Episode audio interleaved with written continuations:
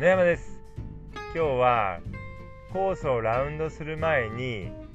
その日のスコアを予想していただいてラウンドが終わった後予想と比べてどうだったかっていうのを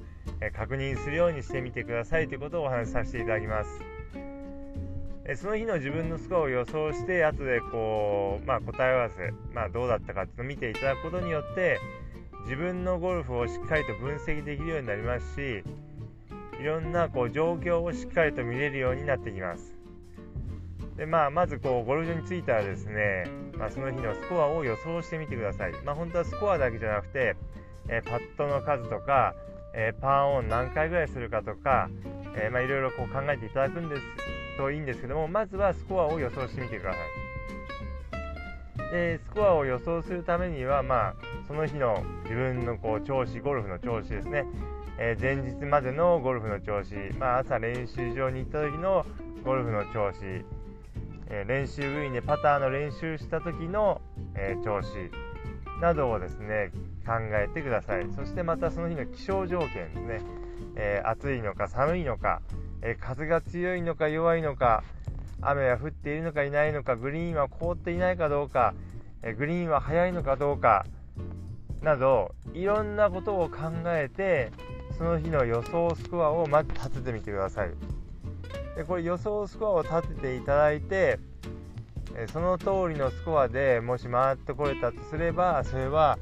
しっかりと自分がこう分析できていて状況もしっかりと読めているということです。でまあ自分のこう立ったスコアと実際に回ったスコアが、まあ、違っていれば、まあ、まだまだこうですね。く分かっていないってことですし、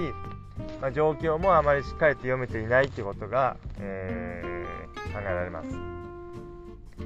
でまあこれをですねいつもこうやっていただくことによって、えー、自分がしっかりと分かってきますしいろんな、えー、状況判断などもできるようになってきます。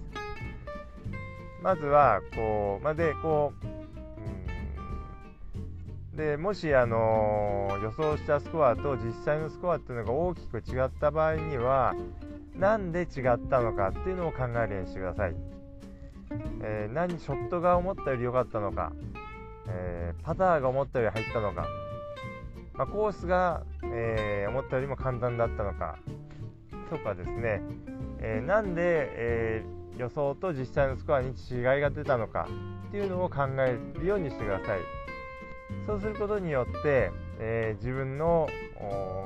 状態がよく分かりますしそして、えー、状況を判断する力というのも、えー、身についてきます。ですので、え次回ラウンドに行った時には朝コースをスタートする前にいろんなことを考えて自分の調子、まあ、コースなどいろんなことを考えてですねまずは、えー、今日はどのくらいかなっていうスコアを、えー、予想してくださいそしてラウンド終わった後にその予想と比べてみてくださいで、えー、それを比べてですね、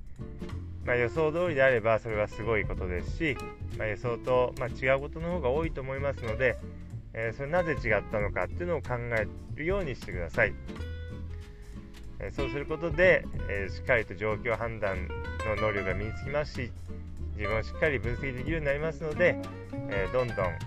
ゴルフが、え上達していきます。是非次回のラウンドで試してみてください。それでは今日はこの辺で失礼します。